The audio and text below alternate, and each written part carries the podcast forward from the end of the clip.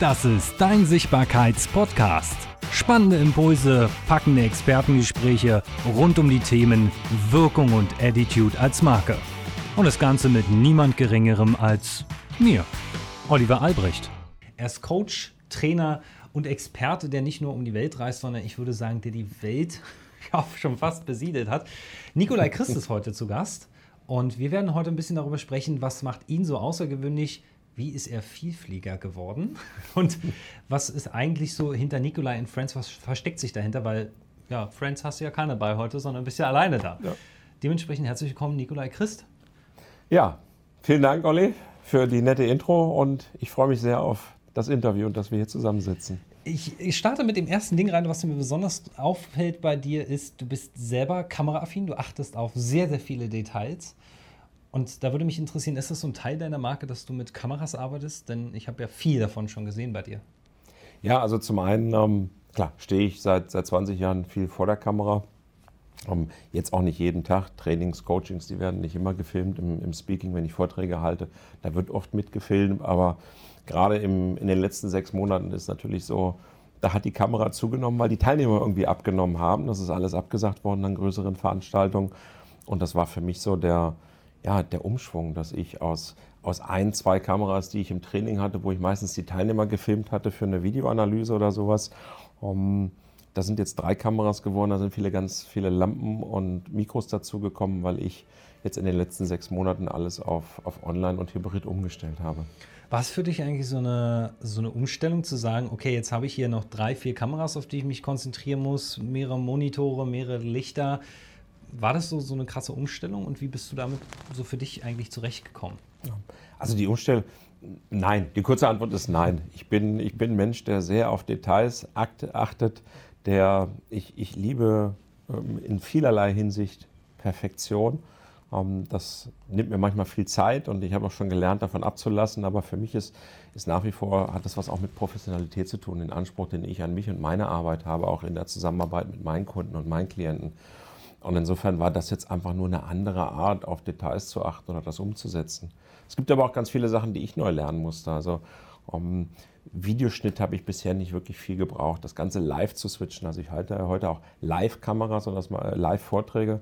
Das mache ich nicht nur mit einer Kamera, sondern auch da habe ich dann zwei oder drei Kameras, dass ich ein Close-up habe, dass ich das Ganze interaktiv auch hinkriege. Und äh, wenn ich das als One-Man-Show bediene, heute mit einem Videoswitcher, das sind Sachen, um, ja, das musste, ich, das musste ich lernen. Aber ich hatte ja jetzt wie vermutlich viele ein bisschen Zeit im März und April und insofern war das meine neue Herausforderung. Da habe ich sehr viel gelernt. Du, du, machst es ja regulär und das ist ja auch so einer der Tipps, den du rausgibst, gar nicht im Sitzen, Keynotes. Was hat das damit auf sich? Da kommt ja über 20 Jahre Erfahrung so ein bisschen auf mhm. ins Spiel. Ja, also zweierlei. Zum einen um, beide Sichten. Also meine eigene, ich habe eine ganz andere Energie, wenn ich stehe. So, ich stehe ja auch jetzt, also bei Vorträgen stehe ich ja auch im, im in der Offline-Welt. Ich mhm. komme auf die Bühne und setze mich da nicht hin, sondern ich stehe.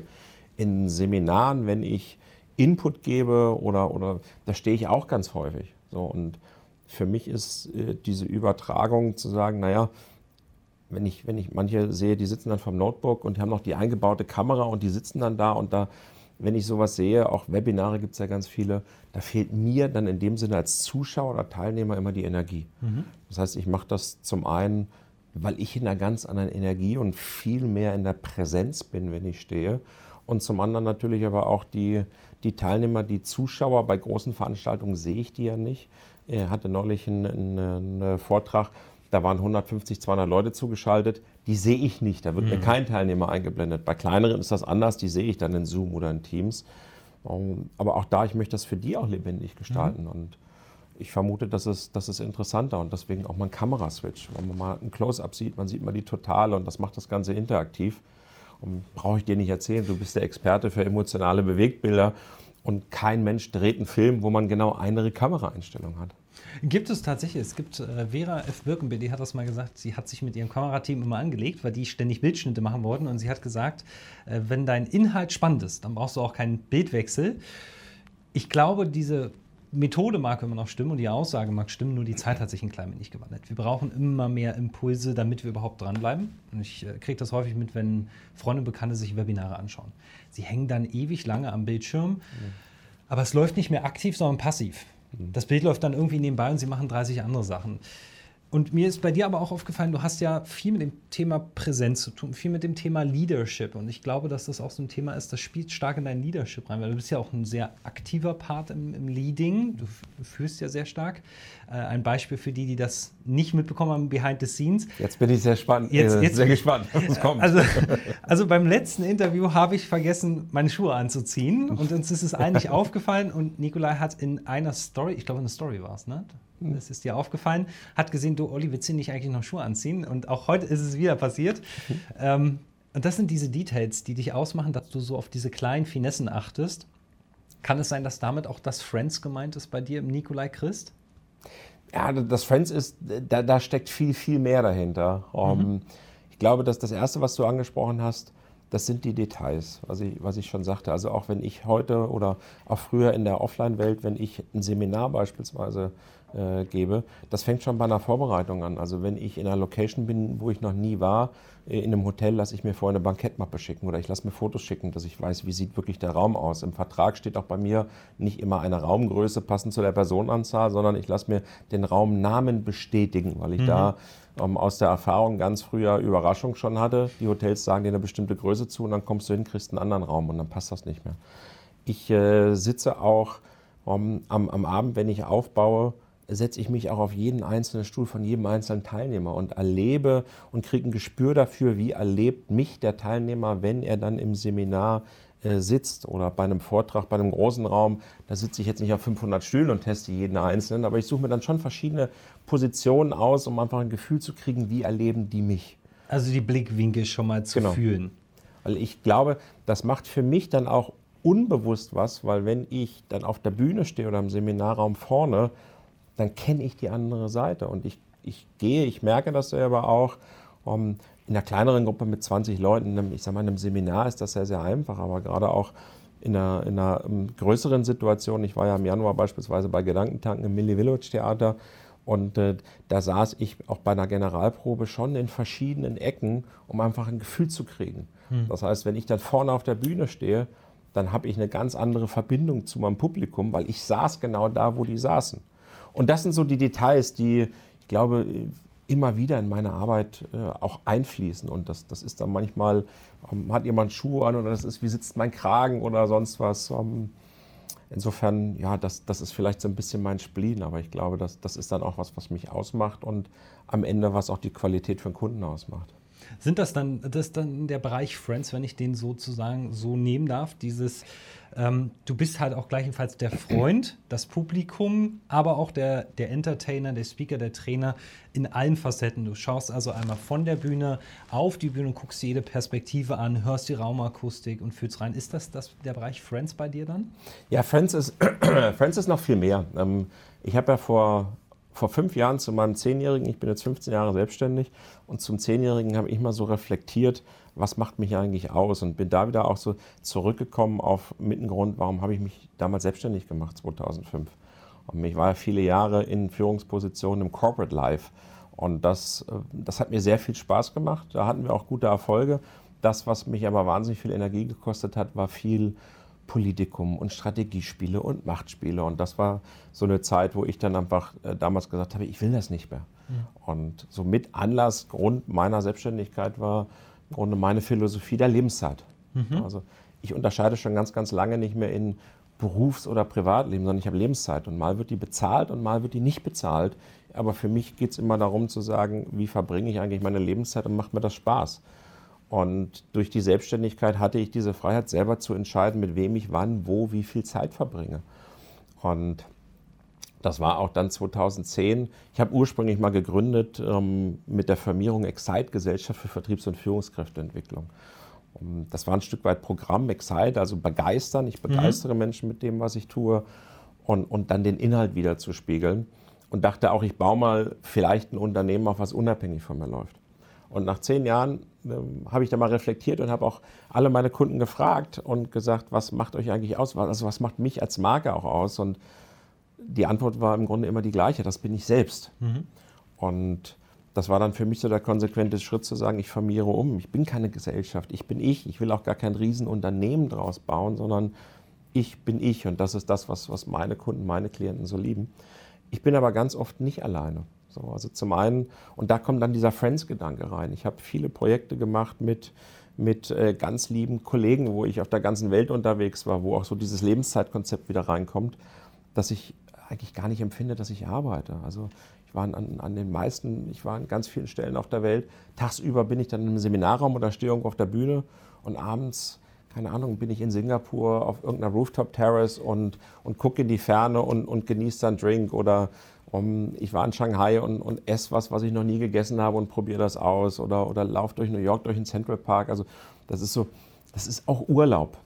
Und insofern ist dieses Friends zum einen die, die Philosophie, die Zeit mit Freunden zu verbringen. Das sind Dienstleister auf der einen Seite oder Kollegen, mit denen ich gemeinsame Projekte mache, wenn sie größer sind.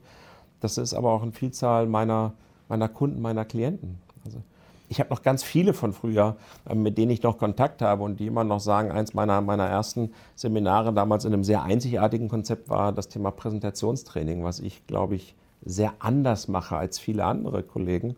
Und ähm, ich, ich habe heute noch Kontakt zu vielen, die damals so mit meine ersten Teilnehmer waren, die sagen, Nick, wenn ich präsentiere, das ist schon so lange her, ich sehe dich immer noch hinten stehen und Vollgas und so, weil ich so Voice-Over-Coaching nutze. Auch Dienstleister, also wo, mit wem arbeite ich gerne zusammen oder wo kaufe ich gerne Dienstleistungen an? Das ist in Hotels. Ich arbeite lieber mit Hotels zusammen, die ich kenne, was für mich ein Stück weit Familie geworden ist. Bei einigen bin ich ganz, ganz oft und kenne auch die Familiengeschichten. Das heißt, es ist dieser Charakter, zu sagen, ich kenne meinen Kunden nicht nur so und sage Hallo und wie geht's dir und so dieses flache Geplänkel, sondern zu sagen, ich kann tiefer mit meinem Kunden eintauchen. Ich weiß, wann haben die Kinder Geburtstag, ich rufe auch mal zum Geburtstag an. Ähm, ich kann mich mit dem Kunden sofort connecten, weil ich ein Gefühl habe und das ist das, warum die Kunden zu dir kommen. Habe ich das richtig vernommen?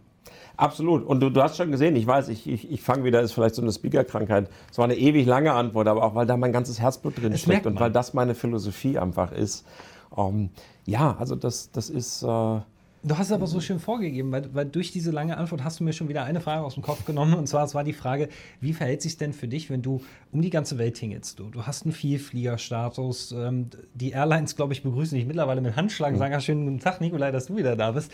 Aber wie hältst du es dann mit dieser Work-Life-Balance? Und das war meine Frage, wo ich darauf hinaus wollte. Aber ich denke, da gibt es noch ein bisschen was dazu, oder? Dieses, wie verhält sich damit? Ja, also für mich äh, auch hier ich, für mich stellt sich die Frage nach Work-Life-Balance gar nicht, sondern es ist mehr so die Life-Balance und wie kriege ich das hin? Und natürlich, äh, wenn man es mal abstrakt nimmt, das klingt so schön, Lebenszeit, wenn ich es mal rein aufteile, natürlich arbeite ich und ich bin dann beispielsweise auch weg von zu Hause, ich bin weg von der Familie. Um, Vier Wochen jetzt sogar, glaube ich, oder? Ich, jetzt, jetzt, jetzt aktuell bin ich zwölf Tage unterwegs. Ich hatte aber auch schon Zeiten, also im Projekt, da war ich ähm, für einen Kunden, da habe ich eben auch einen, einen globalen Rollout gemacht. Das heißt, wir haben angefangen, die erste Woche Frankfurt, die zweite Woche London, die dritte Woche New York und die vierte Woche Singapur. Da war ich vier Wochen am Stück weg. Und Freut sich dein Sohn mal überhaupt nicht drüber, ne? ähm, äh, jein, also ähm, er findet es natürlich immer spannend, wenn Papi nach Hause kommt und irgendwas mitbringt aus der Welt. Äh, das ist das eine. Er freut sich, glaube ich, dann auch schon, wenn ich wiederkomme. Es ist für mich aber auch hier wieder die, die Frage der Zeit, wie verbringe ich die Zeit, wenn ich zu Hause bin. Hm. So, und wenn ich zu Hause bin, dann bin ich eben auch zu Hause. Also ich habe bewusst um, immer mal wieder hin und her überlegt, wo miete ich ein externes Büro an und nein, wenn ich zu Hause bin, wir haben nun sehr viel Glück gehabt vor sechs Jahren, als wir in Ammersee gezogen sind, ein Haus zu finden, was so viel Platz hat, dass ich da ein richtiges Büro eingerichtet habe und nicht nur irgendwie einen Schreibtisch in die Ecke und arbeite dann von zu Hause und wenn mein Sohn aus der Schule kommt, dann bin ich auch da, dann bin ich auch präsent. Obwohl dazu müsste man ja jetzt an, an, dieser Stelle, egal ob man den Podcast sieht oder das Video sieht, ähm, wenn ich das Foto noch finde, dann blende ich es ein. Für dich, wenn du den Podcast siehst, dann äh, mache ich es in die Show Notes. Es gibt ja ein Foto, wo du mitgeteilt hast, dass du jetzt nach sechs Monaten wieder das erste ja. Mal auf Reisen gehst für vier Wochen. Äh, die Reaktion deiner Familie war ja auch göttlich. Also ja, die haben, äh, die haben das natürlich gefeiert. Ich, ich war jetzt Corona-bedingt natürlich um, die letzten sechs Monate fast durchgehend zu Hause. Auch da zeigt sich, glaube ich, so ein ganz gutes Life-Balance und, und dass das familien- und beziehungsverträglich war. Also wir haben uns die sechs Monate, die wir uns da 24 Stunden gesehen haben, um, sehr gut vertragen. Das klappt ja nicht überall. Insofern auch da ein Zeichen, dass, um, dass ich mit meiner Familie da sehr, sehr viel Glück habe und alles richtig gemacht habe und vielleicht dann auch so ein bisschen erträglich noch bin. Aber natürlich um, ich freue sich halt, dass du auch wieder äh, reisen darfst, weil man merkt es ja an, dass, dass ja. allein das Reisen für dich auch was ausmacht. Ähm, und da komme ich zu dieser interessanten Frage, weil wir so bei Work-Life-Balance waren. Wie schafft man es denn so ein Vielflieger? Also ich weiß es jetzt, aber ich will es für die anderen nochmal so aufdröseln. Du hast ja nicht nur einen normalen Vielfliegerstatus, sondern schon einen der höheren. Wie machst du das? Naja, das ergibt sich, wenn man viel fliegt. Also so einfach ist das ja. Ich habe zum einen durch die Long-Distance-Flüge, also gerade wenn ich, wenn ich Richtung Osten fliege, dann fliege ich meistens mit Emirates. So, und wenn du, wenn du ein oder ich glaube zweimal im Jahr Business Class äh, fliegst Richtung, Richtung Singapur oder Shanghai, dann hast du dann Vielfliegerstatus. Und das sind eben Distanzen, die fliege ich auch nicht mehr Economy. Aber da, da wollte ich, deswegen wollte ich so darauf hinaus, es ist ja immer wieder so ein Kontroversthema und das kennen wir auch, wenn du in Deutschland irgendwie Business Class fliegst oder in Europa, dann wird schon schnell geschimpft. Warum der Business Class irgendwie abgehoben? Ich würde aber gerne mal so ein bisschen aufräumen, warum ist das denn so entspannt auf der Langstrecke? Ich habe meine Erfahrung gemacht mit, mit Langstrecke mittlerweile und kann sagen, ich würde es auch nicht mehr anders machen. Mhm. Aber ich glaube, die Frage ist noch für viele draußen, die dann sagen, ja, ich kann ja auch so. Warum ist gerade für dich Business Class Fliegen das Ultimo äh, im Reisen, wenn es auf Langstrecke geht?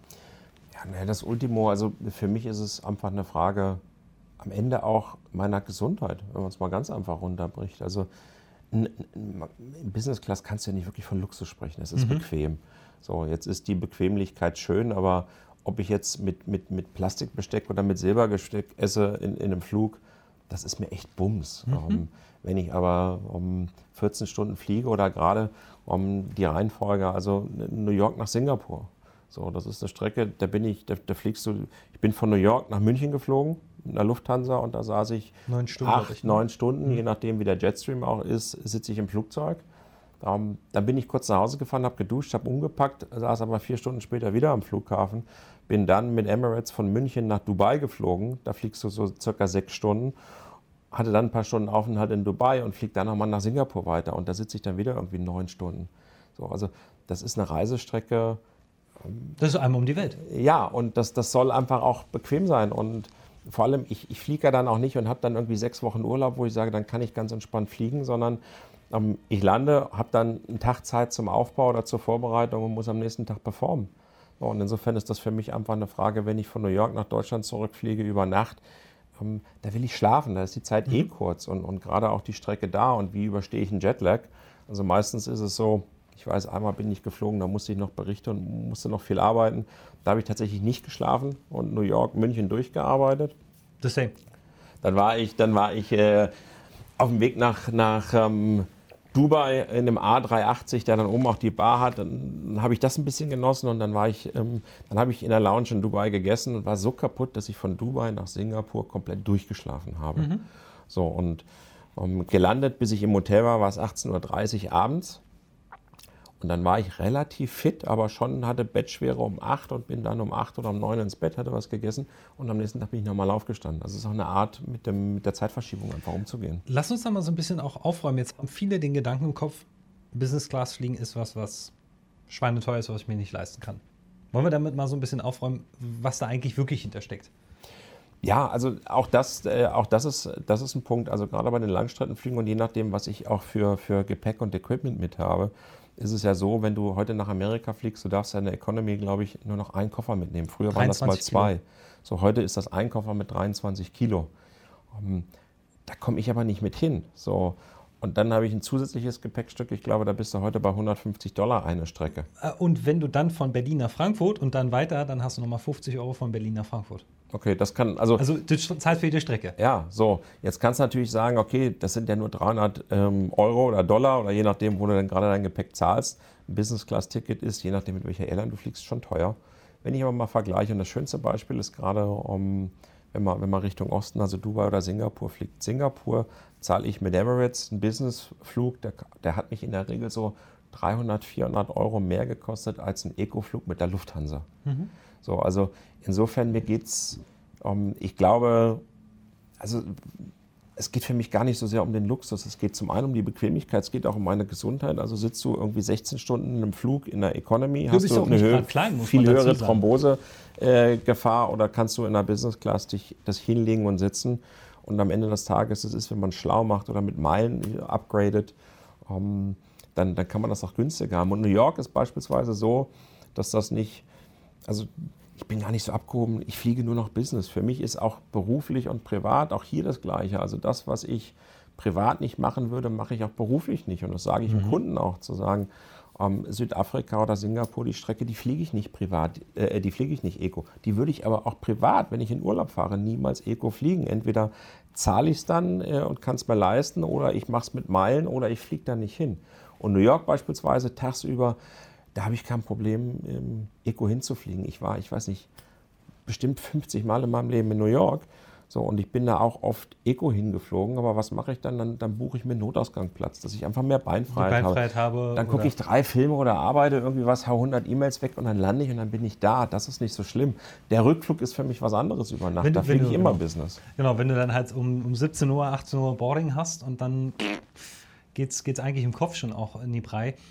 Aber lass uns mal so ein bisschen so weitergehen in die Richtung. Ich fand es nämlich super spannend, weil das war auch unser Aufhänger, wie wir ins Gespräch gekommen sind, ja, über die Vielflieger-Statis. Ähm, jetzt wirst du ja jünger, höre ich, demnächst sogar äh, eine runde, runde Zahl. Und mich würde interessieren, was verändert sich für dich in deinem Leben, wenn man dann 50 wird? Ja, also das ist ja jetzt so Halbzeit, die, die jetzt äh, im November auf mich zukommt. An sich verändert sich nichts. Also ich, ich, liebe das, was ich tue. Ich habe auch noch vor, das die nächsten 50 Jahre zu machen. Vielleicht nicht mehr in der Intensität wie in der Vergangenheit. Ich war letztes, vorletztes Jahr in beiden Jahren so um die 180 Tage unterwegs. Und das ist ein bisschen viel. Das hatte ich auch für dieses Jahr schon geplant, dass es weniger wird. Um, dass das jetzt so stark eintreffen wird, hatte ich vor allem nicht vermutet.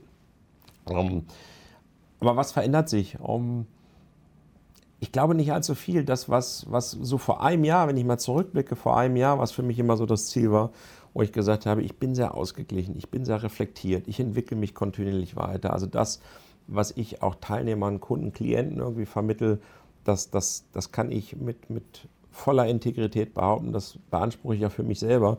Es gab nur immer eine einzige Ausnahme. Das war so dieses Thema Gesundheit hinsichtlich Ernährung und Bewegung. Das ist regelmäßig bei mir zu kurz gekommen. Also eher die Bewegung, die Ernährung nicht wirklich, aber die Ernährung. Du, wir haben eben schon über, über Lounges und äh, Vielflieger gesprochen. Ich glaube, wenn die gesehen haben, dass der Christ in die Lounge kommt, dann haben die immer schnell diese Haribo, ähm, Alles diese Haribo-Gläser weggepackt, weil ja. die dachten, das wird zu teuer, wenn er eine Stunde Aufenthalt in der Lounge hat, weil ich da die Finger nicht von weglassen konnte. Muss man dazu sagen, diese Dinger sind ja das ist ja Wahnsinn, was sie da aufbeten. Also für mich großes Suchtpotenzial. Ja. So, und äh, das war jetzt aber in, in, in der Hinsicht war für mich um, ähm, jetzt auch die, die, die, die Zwangspause einfach zu Hause um, ähm, ein ganz, ganz großes Geschenk und ein großer Segen, weil ich da Gott sei Dank schlau genug war, mal angefangen habe und zu sagen, wie kann ich diese Zeit für mich nutzen? Das eine ist Sachen zu lernen. Wir haben vorhin schon gesprochen über das ganze Thema äh, Online und Video. Das andere ist aber, dass ich gesagt habe, ich bin jetzt zu Hause jeden Tag, ich koche selber. Ähm, ich habe auch keine Verpflichtung mit Teilnehmern oder mit Kunden essen zu gehen oder das ist für mich keine Verpflichtung, es mhm. macht ja Spaß. Aber ich habe meine Ernährung grundlegend umgestellt. Ich habe angefangen, mich wieder zu bewegen. Ich habe Sport gemacht, ich habe Krafttraining gemacht. Ich habe nach 14 Jahren mit dem Golfspielen wieder angefangen. Ich laufe, ich versuche das jeden Tag zu machen, das schaffe ich nicht, aber für mich ist so das Ziel, äh, mindestens drei, viermal die Woche wieder laufen zu gehen. Ähm, ich habe Detox umgestellt. Also ich habe meine gesamte Lebensweise umgestellt und das war für mich tatsächlich immer so ein Thema, wo ich gesagt habe, Nick, daran musst du arbeiten. Das ist bei dir noch nicht richtig in Balance. Und äh, das, das habe ich jetzt von alleine geschafft. Insofern muss ich sagen, bin ich jetzt gerade an einem Punkt, wo ich sage, ey, das ist super. Und wenn das so, wie das gerade bei mir im Leben läuft, die nächsten 50 Jahre auch noch weiterläuft, dann denke ich, bin ich gesund, dann bin ich sehr, sehr glücklich, ausgeglichen und voller Leidenschaft auch in 50 Jahren noch dabei. Ändert das jetzt auch so ein bisschen was in deiner Arbeitsweise, eben diese Umstellung von Ernährung, wieder zurück zum Sport, wieder zurück zu, ich sag mal, den ursprünglichen Sachen, wo man dann herkommt? Ändert das jetzt auch viel im Programm und in deiner Arbeit? Ja, also ich habe ähm, angetriggert dadurch, weil ich selber erlebe, was ist was ist eigentlich machbar? Also ich fühle mich ganz anders. Ich habe 10 Kilo verloren und ich war ja vorher auch nicht übergewichtig, aber ich habe eine ganz andere Dynamik im Leben, auch durch die Ernährung. Und ich habe auch da im Zusammenhang ein paar Menschen kennengelernt, auch wieder das End-Friends-Konzept, ein paar sehr liebe Menschen. Ähm, einer, der sich zum Beispiel mit so einem Thema wie Herzfrequenzvariabilität auskennt, wie kaum jemand in Deutschland, der mich ähm, auch begleitet hat und mir, von dem ich ganz viel lernen durfte. Auch was ist wichtig? Es ist Ernährung, es ist äh, Bewegung und es ist aber auch Schlaf. So, und auch da, wie kann man, wie kann man besser schlafen? Und das hat mich so angetriggert zu sagen, ich habe für mich gerade so viel erreicht und ich merke das körperlich und ich mache immer nur die Sachen, für die ich brenne und da brenne ich gerade. Und insofern habe ich jetzt ein neues Programm um, an den Start gebracht, was wir im, im Januar das jetzt erste Mal auch als offenes Seminar, auch das ist ein neuer Weg, den ich einschreite, angehen, wo wir sagen, über ein Wochenende von Freitagnachmittag bis Sonntagnachmittag ähm, nehmen wir da, äh, zeigen wir Menschen, wie sie ihr Leben verändern können und zwar hinsichtlich Körper und Geist. Äh, wir haben ein Konzept, was es so, glaube ich, auch noch nicht gibt. Das heißt, wir haben auch eine Langzeitmessung. Wenn du zu uns ins mhm. Seminar kommst, ähm, wir werden, ähm, du kriegst von uns eine EKG-Messung am Freitagabend bis Samstagabend. Das heißt, wir messen jeden Teilnehmer 24 Stunden. Du kriegst dann ähm, eine komplette Auswertung. Wie ist dein Zusammenspiel Sympathikus, Parasympathikus? Wie bist du im Schlaf? Wie ist dein Stresserleben? Also, wie erlebst du dieses Seminar wirklich auch körperlich? Und wo ist deine Belastungsgrenze und was kannst du ändern? Ja, wobei das Seminar, also das Seminar ist jetzt vom Inhalt gar nicht so, dass man sagt, wir gehen jetzt in besondere Belastungen, um da etwas zu sehen. Ganz im Gegenteil, dann wäre es nicht repräsentativ für dein Leben. Dann mhm. sagst du, okay, jetzt habe ich so dieses Seminar. Aber es ist, äh, es ist schon so, dass auch dieses Wochenende wird ein Wochenende wie auch sonst in deinem Leben. Sicherlich angereichert durch ganz tollen Content und, und auch durch Erlebnisse, die wir miteinander haben. Aber vor allen Dingen durch Erkenntnisse, wie verhält sich dein Körper, was du gar nicht so spürst, was man aber heute messen kann. Und ich habe einen dritten lieben Gast mit an Bord, der sich sehr, sehr um, äh, gut mit dem Thema Ernährung und Stoffwechsel auskennt. Das heißt wirklich so dieses, um, ich sage mal, mein Thema ist ja unter anderem Selbstführung. Das heißt, ich gehe auf dieses Thema Selbstführung und wie du alles erreichen kannst. Und ich weiß, das klingt immer sehr plakativ. Das war auch mein Thema bei Gedankentanken auf der Bühne und in einigen Kommentaren waren, ah, das ist aber so pauschal. Ja, ich glaube da wirklich dran. Und äh, auch wenn Kommentare kommen, ja, aber das geht ja nicht und Einschränkungen. Es gibt so viele Beispiele mit Menschen, die auch körperliche Einschränkungen haben, die aber für sich den Willen gepackt haben. Und ich glaube an diesen Satz und ich, ich zeige auch Menschen, wie sie da hinkommen können, weil ich das für mich selber erlebt habe. Und das ist so mein Part. Und dann eben der Part Herzfrequenzvariabilität, Gesundheit, Ernährung, Schlaf und der dritte Teil um einfach Stoffwechsel und was musst du da tun. Und ich denke, ich bin total überzeugt, dass, dass das wird ein Mega-Programm, um, weil es trifft den Zeitgeist und das fehlt mir auch in der aktuellen Diskussion. Wir reden in Corona immer über Abstand, über Masken und ganz viel hat sicherlich seine Berechtigung. Manches kommt auch ein bisschen irrsinnig äh, für mich rüber.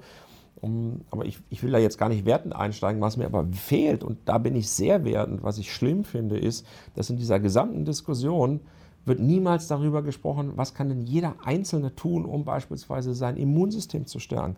Was kann ich denn tun, dass ich, wenn mich eine Krankheit erwischt, und das ist ja nicht nur Corona, das betrifft Influenza, das betrifft jede mhm. Erkältung, da kann ich so viel tun, um mich zu schützen und nicht zu schützen, dass bloß nichts an mich rankommt, sondern um mich zu schützen, dass ich sage, wenn was an mich rankommt, dann funktioniert mein Immunsystem, dass mein Körper damit zurechtkommt. Ist das denn auch so, dass du das dieses Programm auch überhaupt online gestalten könntest oder ist es wirklich nur ein reines Offline-Seminar? Weil gerade ist ja der Gedanke eben auch für Offline zu machen. Wird es das online geben? Nein. Das ist nicht ähm, möglich. Nein, da ist mir auch tatsächlich die Begegnung mit Menschen wichtig. Also es geht ganz viel online. Ich habe auch, ich habe seit drei Jahren ein, ein Leadership Self-Awareness Programm. Das haben wir jetzt mit dem Kunden auch äh, zweimal online pilotiert, was super gelaufen ist. Natürlich gibt es Sachen, die kannst du online nicht, die in die Offline-Welt gehen. Aber gerade hier, das heißt, das Thema die, die, die Messung der Herzfrequenzvariabilität. Dazu muss ich dich verkabeln. Also da, da musst du Kannst du nicht ein Gerät hinschicken und sagen, das baust du dir so an? Genau. Doch, könnten wir schon. Äh, klar, das geht. So habe ich es auch gemacht. Also äh, der Kollege, von dem ich gesprochen habe, um, so habe ich es kennengelernt, der hat mir das zugeschickt. Ich habe es drei Tage dann getragen, nicht nur einen Tag. Und natürlich, dann habe ich ihm das zurückgeschickt, die Daten über die Cloud geschickt. Dann hat er vorab schon die Auswertung gemacht. Das geht alles schon. Um, das will ich aber nicht. Hm. Also ist, nicht ist alles, nicht was geht, genug. muss man ja dann auch genau. tun. Also ist da nicht nah genug, ist einfach nicht, nicht dicht genug am, am Kunden dran. Aber da kommt ja auch das Thema rein, du hast ja Leadership, äh, du hast Sales als Thema, du bist ja in, in drei verschiedenen Themen wirklich ein absoluter Experte. Wie bist du da hingekommen, diese drei Themen miteinander zu verknüpfen? Ja, also so für mich, ich sage mal so, was ist meine Kernkompetenz? Meine Kernkompetenz ist unabhängig erstmal von den Themen, Menschen in eine Verhaltensänderung zu bringen. Mhm. Was kannst du tun, ähm, wenn du offen bist, wenn du dich verbessern willst, wenn du etwas verändern willst in deinem Leben, dann kann ich Menschen helfen, dies zu tun. So und so aus meinem, aus meinem Background, ich habe ja vor ganz vielen Jahren mal Wirtschaftsinformatik studiert, dann in Amerika gelegt und ein MBA gemacht und bin damals äh, 96 ähm, in, nach Deutschland zurückgekommen. Das war die Zeit der Deregulation der Telekommunikation. Also so, wenn wir heute über VUCA reden, ich habe das vor, vor über 20 Jahren schon miterlebt, da war dieses Feld ja sehr, sehr VUCA. Und ich hatte damals meinen, mein erster Chef, der mich sehr gefördert und gefordert hat, der an mich geglaubt hat und der damals dann auch sagte, ähm, als wir von, von, mein erster Job war in Frankfurt, ähm, beim Unternehmen Arco, das, das gab es dann lange Zeit, noch viele andere gibt es nicht mehr und wir sind dann nach Stuttgart gezogen und haben, ähm, haben da einen Regionalcarrier aufgebaut. Er war Geschäftsführer und sagte, Mensch, mach du mal Vertrieb. So, und ich war damals 27, hatte ein Jahr Berufserfahrung, hatte von Telekommunikation trotz des Wirtschaftsinformatikstudiums nicht viel Ahnung und aber die Gesamtverantwortung für den Vertrieb und musste dieses ganze Team aufbauen. Und zum einen, ich habe es halt einfach mal gemacht. Ich habe so gemacht, was mir die Intuition wiedergibt. Ich habe aber auch damals Führung immer schon als eine Art Dienstleistung verstanden, einen Weg und ein Umfeld aufzubereiten, dass die Mannschaft, die ich da aufgebaut habe, erfolgreich sein kann. Und wenn ich was nicht wusste, habe ich gefragt. Und ich glaube, das waren so die, die Anfänge, wenn ich dazu gekommen bin. Also ich habe auch da die Menschen ins, ins, ins Tun, ins Handeln gebracht, beziehungsweise auch motivieren können, durch auch schwierige Zeiten, die wir damals hatten, irgendwie hinzukriegen. Und das hat sich so durch, durch mein ganzes Leben gestreckt und bin dann ja nach äh, verschiedenen Stationen, verschiedene Unternehmen immer wieder den, den Vertrieb aufgebaut und geführt. Und 2000 nach München zu Oracle und damals äh, hieß der Job Manager Sales Training and Operations. Und das war für mich so der erste Wechsel weg aus dem operativen Vertrieb hin, um zum einen den Vertrieb zu trainieren, den Vertrieb, strategischen Vertrieb auch zu vermitteln und als zweites ein Trainee-Programm aufzubauen. Und insofern ist mein ganzes Leben immer irgendwie Vertrieb gewesen, erst operativ auch mit der vollen Verantwortung und dann aber mehr im Grunde in das Thema auch die Vermittlung. Habe da ähm, das, was ich so durch die Erstausbildung nicht hatte. Ich habe eine, eine psychotherapeutische Coaching-Ausbildung, ich habe eine Ausstellungsausbildung, ich habe eine Trainerausbildung. Also ich habe in dieser Zeit dann sehr, sehr viel gelernt, auch Didaktik, um, wie man sowas ordentlich macht und nicht viele lesen ein Buch und sagen, ähm, jetzt bin ich Trainer oder jetzt bin ich Coach oder so. Es fehlt da fehlen die Erfahrung. Und das merkt man aber dir an, dass eben Leadership bewusst bei dir ganz vorne steht. Das Leadershipment und auch das Self-Leadershipment. Man merkt das an, anhand deiner Erfahrung, dass Sales und ich glaube auch gar nicht mehr so der Bereich ist, den du so wirklich mit Leidenschaft machst, sondern es ist ja einfach so, das ist ein guter Bereich, da hat man Spaß dran, aber Leadershipment höre ich bei dir persönlich immer am meisten raus, dass dieses Aufbauen einer Führung, wo kann es hingehen, wie kann man sich besser äh, positionieren, dass das Bereiche sind, die dir, die dir richtig gut liegen und Sales ist sowas, was irgendwie sich einstellt, was, was daraus entsteht, glaube ich. Oder? nee, das ist schon, ich brenne schon, also das ist vielleicht tatsächlich auch die Schwierigkeit. Viele Kollegen oder auch Berater oder sonst, die sagen immer, Mensch, du musst dich ganz spitz positionieren und was machst du denn nun? Machst du das eine oder machst du das andere? Und auch im Sales mache ich ja viele Themen mit mhm. Kunden mhm. und ja, mach dann nur eins. Und ich habe mich da immer gewehrt und ich verstehe intellektuell von der Positionierung und Nische mag das schön sein vom Marketing, aber das bin ich nicht. Mhm. So, und insofern um, ähm, auch hier so das Friends von der Positionierung vielleicht nicht ganz so spitz wie manche Menschen. Um, ja, aber wenn, wenn, du, wenn du mich buchst, dann kriegst du auch mich und das macht mich aus. Und manche wissen das zu schätzen, andere nicht. Ich brenne für das Thema Sales, ich brenne auch für den, für den Thrill. Ich mag es, Projekte zu gewinnen, auch langfristig. Ich komme aus dem Investitionsgüterbereich und habe viele Kunden da. Das heißt, das ist nicht mal eben schnell der Verkauf, sondern du arbeitest Monate auf ein Projekt dann hin, was dann vielleicht auch sieben- oder achtstelligen Umsatz bedeutet. Aber sich Gedanken zu machen, wie mache ich einen strategischen Verkauf? Und und viele können das gar nicht, ähm, merke ich immer wieder so. Also es gibt ja ganz viele tolle Kollegen, die Techniken vermitteln, die auch gut sind. Mein Metier ist tatsächlich noch mehr der strategische Verkauf, also überhaupt mal eine Buying Center Analyse. Wer sitzt gegenüber? Wie gehe ich hin? Was ist eine Nutzenargumentation? Wie mache ich Wettbewerbsstrategien und wie positioniere ich auch meine Dienstleistung? Auch das Fachliche also wieder zu trainieren, nicht nur die, ich sag mal, menschliche Komponente, zu sagen, wir müssen dem Kunden das, was ist in, für mich drin, vermitteln, sondern eben auch mal, wie kann ich die Fakten wieder auf den Punkt bringen, ja. wie kann ich da auch wieder die Basis finden. Also es gibt für mich nichts Spannenderes als Vertrieb und ich finde mhm. das so schade und ich, ich um, ja, ich, ich Man hört ja bei dem Mittelstand übrigens gut raus. Bitte? Man hört bei dir den Mittelstand da sehr, sehr gut schon raus, dass das für dich so ein, so ein Ding ist, wo du sagst, ich versuche gar nicht an den Endkunden zu gehen, sondern ich bin im Mittelstand und ich persönlich mag den da jetzt raushören, weil ich mich sofort angesprochen fühle. Mhm. Als äh, wenn du jetzt sagst, ja, ich zeig dir, wie du besser verkaufst, da, da höre ich immer so einen Endkunden so ein bisschen durchschwingen. Ja. Das hört man bei dir gar nicht. Ja, mein Vertrieb ist tatsächlich, also, oder der Vertrieb meiner Kunden ist B2B. Also es geht immer um, um das B2B-Geschäft, um strategisches Geschäft. Um, und, und, einfach auch zu, also ich habe an der, an der Uni ja viele Jahre Vorlesungen auch gehalten zum Thema Vertrieb. Ein paar private Unis, die das Thema dann entdeckt haben ähm, in, in, öffentlichen Unis oder in Lehrplänen, das vermisse ich immer noch. Da findet man Vertrieb nicht. Marketing gibt es schon immer. Ich kann mich noch erinnern. Um, ähm, aber auch da Studium, nur eingeschränkt. Die 7 Ps, das Marketing und sowas. Ja. Das ist schön, aber warum lernt man nicht Vertrieb? Und das ist zum Beispiel was ähm, bei uns zu Hause. Also ich, wir, wir, verkaufen ja auch immer jeden Tag. Und ähm, das ist was, was ich meinem, meinem Sohn beibringe schon. Der ist jetzt acht. Und ich glaube schon seit, seit drei oder seit vier Jahren, also seit er sprechen kann, um, bringe ich da so ein Vertriebs- und Sales-Mindset rein. Zum einen mal nutzen, aber auch wenn ich was haben will, was gebe ich denn auch dafür? Also auch das mhm. ist für mich Vertrieb. Und wenn ich von ihm was will, dann muss ich das ja auch irgendwie verkaufen. Und er muss es mir auch verkaufen. Wenn er was will, dann sage ich, was hast du zu bieten? Weil Verkauf ja nichts Schlechtes ist. Wir haben ja immer im Kopf, dass das Verkauf etwas ist, wo wir sagen, huhu, ähm, ich habe ein schwieriges Thema, ich muss das an den Mann bringen. Aber Verkaufen ist ja in meinen Augen nichts anderes als ein Spiel, als das ist wie Football. Da geht es ja auch nicht darum, dass du den Ball in das andere, auf die andere Seite kriegst, sondern geht es darum, dass du gemeinsam das erreichst. Und äh, der Weg ist das Ziel. Und das ist beim Verkaufen ja auch so, dieser Spaß mit dem Kunden. Manchmal macht er vielleicht nicht so Spaß, vielleicht macht er manchmal nur einerseits ja. Spaß, aber dieses, dieses Spiel zu entwickeln, diese Strategie zu sagen, okay, ich weiß, der kommt von links, dann gehe ich rechts lang und dann am Ende sich trotzdem wieder zu treffen.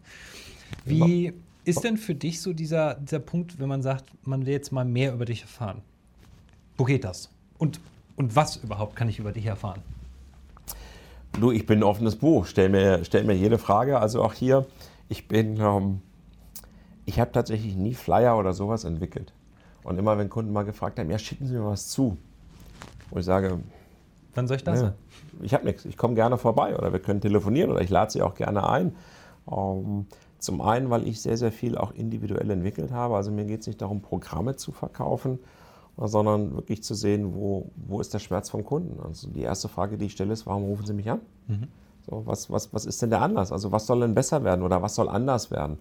Um, um dann dann rauszufinden und zu sagen, okay, was können wir tun, bestmöglich auf das Ziel zu kommen. Für mich ist tatsächlich die Ergebnisorientierung das Maß aller Dinge.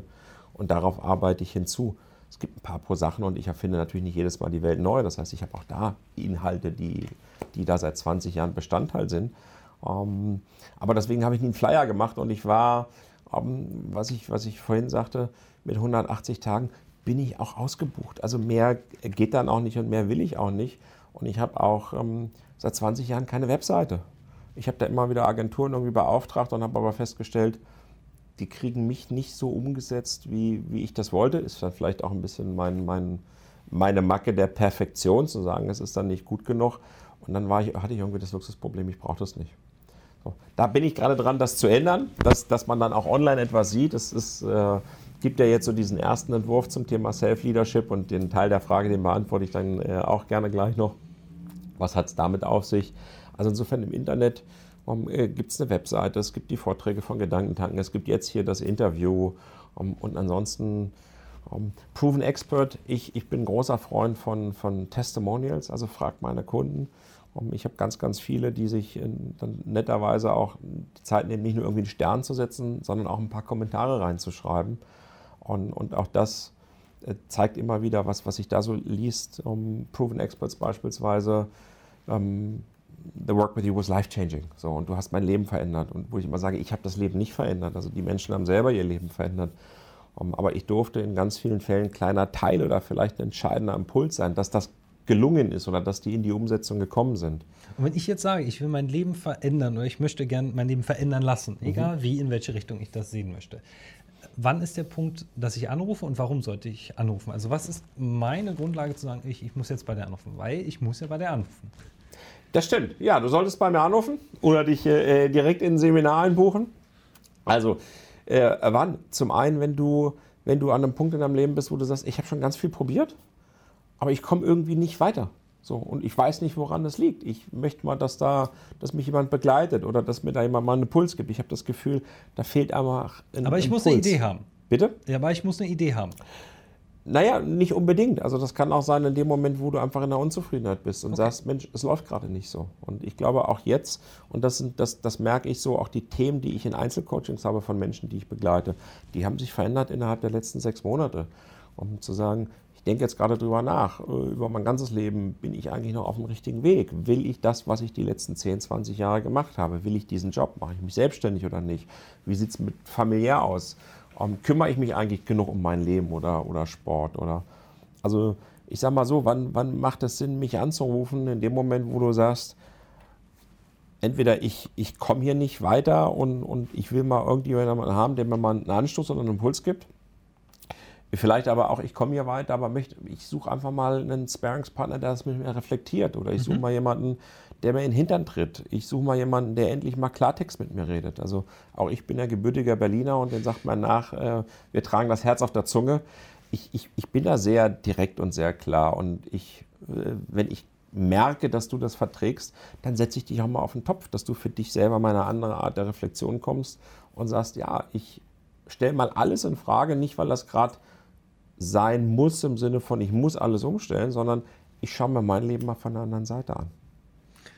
Also es ist sehr, sehr interessant, dass du da, ich würde schon fast sagen, es ist ein bisschen spirituell. Klingt es so, was es aber gar nicht mal sein muss, sondern äh, einfach, du gehst ja mit einem anderen Gedanken ran. Du, du hast für mich persönlich, und das ist jetzt mal so ein bisschen zusammenfassend, eine sehr harte Art. Die muss man mögen, aber das muss man bei Berlinern immer. Und ich glaube, Berliner können das untereinander. Du hast aber auch eine sehr weiche Seite. Und dieses Thema Sales, äh, Leadership, man hört das raus. Du bist da einfach sattelfest, da kriege ich dich ja überhaupt nicht mal ins Wankeln.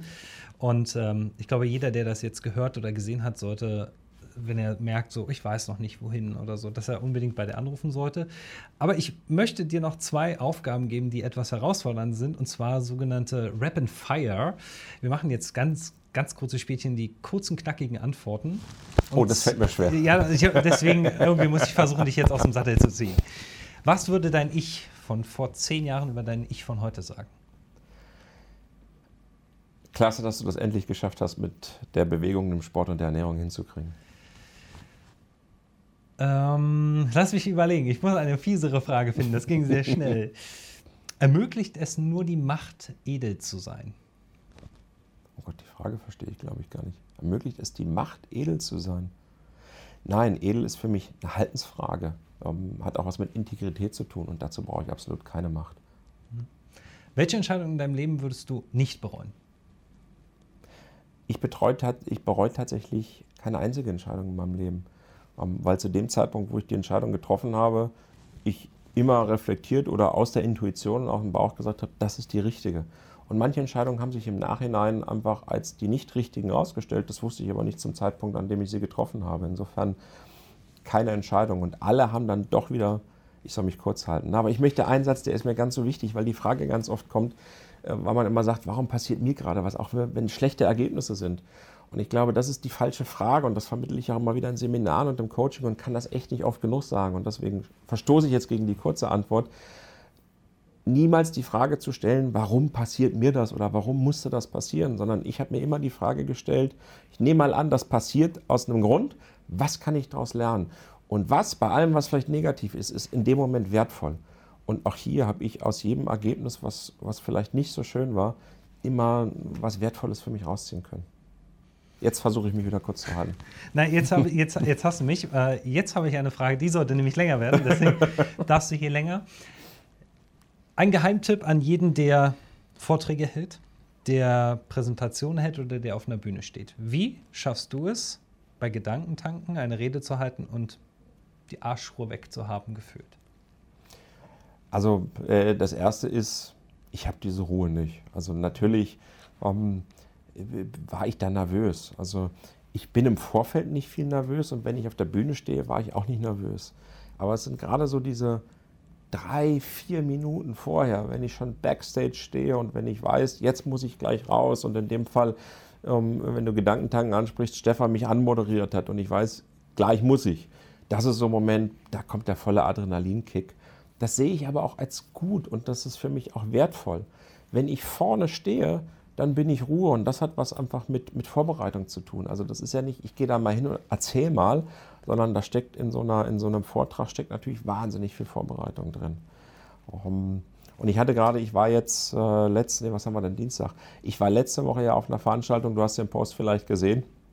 Ähm, wo abends, ich war in der Hotelbar, wollte noch was essen und abends kam der, kam der, der Einladende, der Gastgeber auf mich zu und sagte, Mensch, da ist ein anderer Referent, der ist total nervös und äh, äh können Sie dem nicht helfen? Und dann habe ich mich mit dem unterhalten und aus einer Unterhaltung habe ich gesagt, okay, wir brauchen mehr Zeit und standen zwei Stunden dann auf der Bühne von abends elf bis, bis nachts um eins. Um, ähm, und das ist so dieses Gefühl dafür zu kriegen, also auch welche Tipps kann ich geben. Der erste Tipp ist mal zu sagen, ich lerne meine ersten drei, vier Sätze auswendig. Nicht mehr, das geht schief. Ich bin kein mhm. Freund von auswendig lernen, aber ich, ich weiß haargenau, was sage ich in den ersten drei, vier Sätzen, weil das ist der Moment der Nervosität. Und die müssen sitzen, egal was in dem Moment passiert. Und wenn ich dann über die fünf Sätze hinaus bin, ich weiß ja, worüber ich rede. Ich mache das ja nicht zum ersten Mal. Und dann liebe ich das ja auch da zu stehen. Ich liebe es ja, in, in, in, in etliche Menschen, äh, in Augenpaare zu schauen.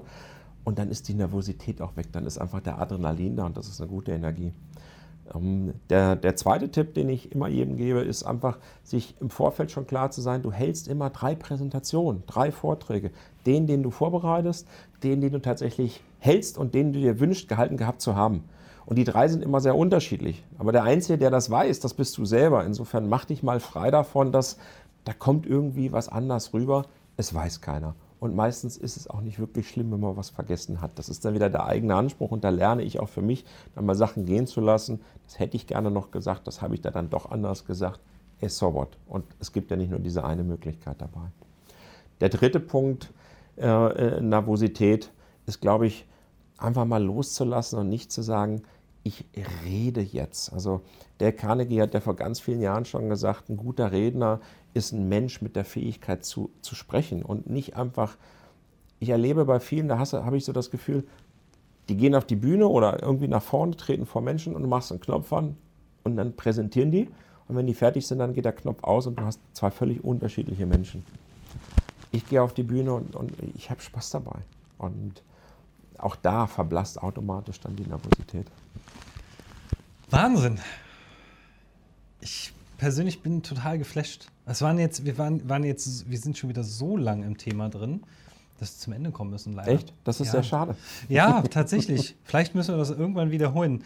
Und dann würde ich, glaube ich, an zwei Stellen noch tiefer eintauchen. Ich glaube, man hat einen guten Einblick dazu bekommen, was du so machst und eben auch, ähm, welche Stadt war es? Du musst mir jetzt noch mal auf die Sprünge helfen, wo du jetzt gerade lebst, aktuell? Ich lebe jetzt am Ammersee. Am Ammersee. Das ist Ammersee ein Stück westlich von München. Ich wollte gerade sagen, für die, die es noch nicht wissen, in der Nähe von München quasi, ist auch ein Sprung von Berlin nach München. Na gut, aber gut, wir haben, ja, wir haben ja die Lufthansa. Also für alle, die sagen, ich will dich mal kennenlernen, in München kann ich dich kennenlernen, du bist auch ab und zu mal in Berlin, ich weiß, du hast hier noch Wurzeln, die hier noch fest verankert genau. sind. Und wo findet das Seminar statt und wann? Das Seminar, also es, ich habe die Location noch nicht fest ausgewählt. Im Moment gibt es so drei Zentren, München, Frankfurt, Stuttgart. So irgendwo da oder die vielleicht, drei Hubs wieder. Oder vielleicht auch dazwischen. Also insofern, das, äh, das ist noch offen. Das wird aber irgendwo in diesem Umkreis stattfinden. Ich habe im Moment zwei Termine ähm, im, im Blick. Das ist der 8. bis 10. Januar oder zwei Wochen später. Ähm, auch hier für mich war eigentlich favorisiert tatsächlich der 8. bis 10., weil in, gerade in Süddeutschland geht dann erst die Arbeit eine Woche später wieder richtig los.